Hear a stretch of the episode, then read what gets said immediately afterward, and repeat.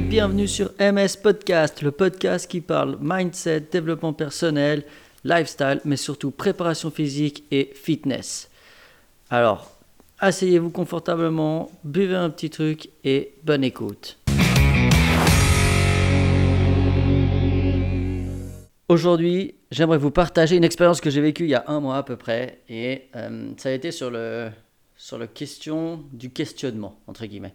Dans le sens où euh, la remise en question est importante, je prône la remise en question, mais attention à la double tranchant parce que celle-ci, des fois, elle vous fait aller, euh, ou elle vous fait douter de choses qui ne devraient pas, ou vous ne devriez pas douter. Du coup, je m'explique. il y a un petit mois, j'étais dans, un, dans une boulangerie avec un pote à moi qui qui travaille dans une box de CrossFit, donc qui est coach personnel et, et conseiller en nutrition.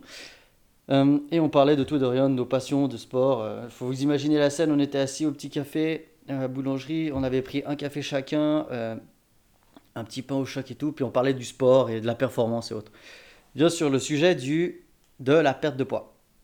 Ouh là là, gros sujet la perte de poids. Et donc du coup, tout le monde y va un peu, quand on parle de perte de poids, la tradition veut que tout le monde y va de sa théorie personnelle, entre ses expériences et autres. Pourtant, il y a un truc qui est juste, c'est qu'il faut être en déficit calorifique pour perdre du poids. L'équation, elle est posée, elle est simple, elle est mathématique. Euh, là, on vient débattre, euh, chacun donne un argument, l'autre rebondit sur son argument. C'était assez, euh, assez comme un combat de boxe. Pam, on donne un coup, l'autre il donne un coup. C'était assez cool. Je vous, invite à faire ça avec vos potes si vous, si vous avez l'occasion. Euh, sans vraiment se frapper, hein, tranquille. On est parti, on était bons amis, euh, on a eu le sourire, on, se reparle depuis, enfin, on se fait pas la guerre.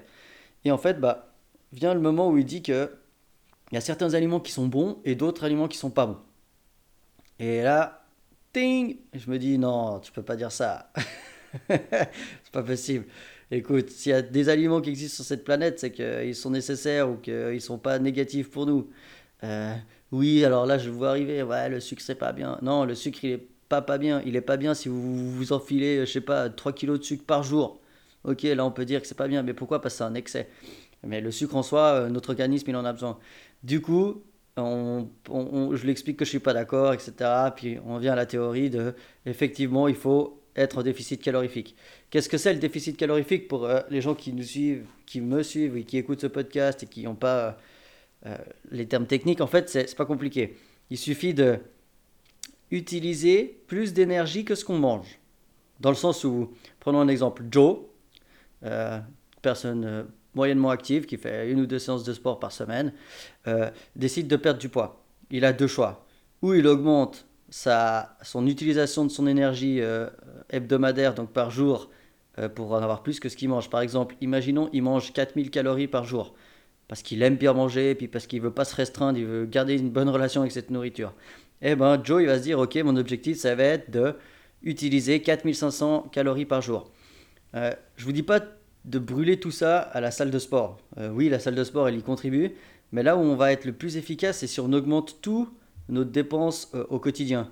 Euh, marcher un peu plus, aller chercher le bus en arrêt plus loin, descendre en arrêt plus tôt, prendre les escaliers, prendre l'ascenseur, lâcher la trottinette ou le vélo et puis marcher. Être debout au lieu d'être assis sur une chaise quand on traite nos mails ou qu'on est sur l'ordinateur. C'est toutes ces petites choses accumulées qui vont faire qu'on va brûler un peu plus d'énergie.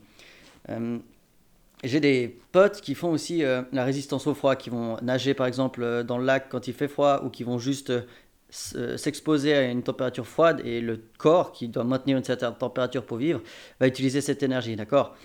Et il faut pas oublier, on ne brûle pas de l'énergie. l'énergie, la, loi de la thermodynamique explique que euh, l'énergie ne peut pas se créer et ne peut pas se détruire, elle se transforme.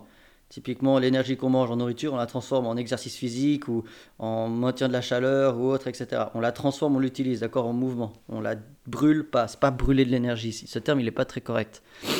Du coup, voilà, euh, fini de discuter de ça. On finit notre café croissant. On part, mon copain. Je rentre chez moi et là, le doute m'assaille. Boum. Je me dis, est-ce qu'il avait raison? Est-ce qu'il n'avait pas raison? Je suis une personne qui se remet constamment en, question, qui se remet en question assez souvent. Et en fait, euh, ça m'a pris un peu pas à la tête. Donc du coup, je me dis, ok, on va ressortir un peu les cours, les livres, on va aller chercher sur Internet, on taffe un peu tout ça. Puis deux, trois jours après, je me dis, mais tu avais raison en fait. Hein. Tu étais sûr de toi et autres, ne te laisse pas avoir. Et là, en fait, bah, je me suis fait avoir. Je me suis laissé convaincre. Euh, j'aime bien décomposer les mots. Et je ne sais pas si vous connaissez le langage des oiseaux, on appelle ça. C'est par exemple que dans le mot convaincre, si on le décompose, on a le mot con et on a le mot vaincre. Euh, et ben, laissez-vous pas convaincre, d'accord? Quand quelqu'un essaie de vous convaincre, c'est que peut-être c'est pas la bonne solution, la bonne issue à la discussion. Et donc du coup, j'étais suffisamment sûr de moi au début et encore plus maintenant pour me dire que ça, je sais que c'est sûr, j'y crois, je, l'ai taffé, je l'ai vu, je l'ai expérimenté, euh, c'est juste. Donc voilà, la remise en question c'est bien, mais il faut pas le faire trop souvent. Voilà, c'était mon petit partage euh, sur ce podcast. Il sera peut-être un peu plus court que les autres.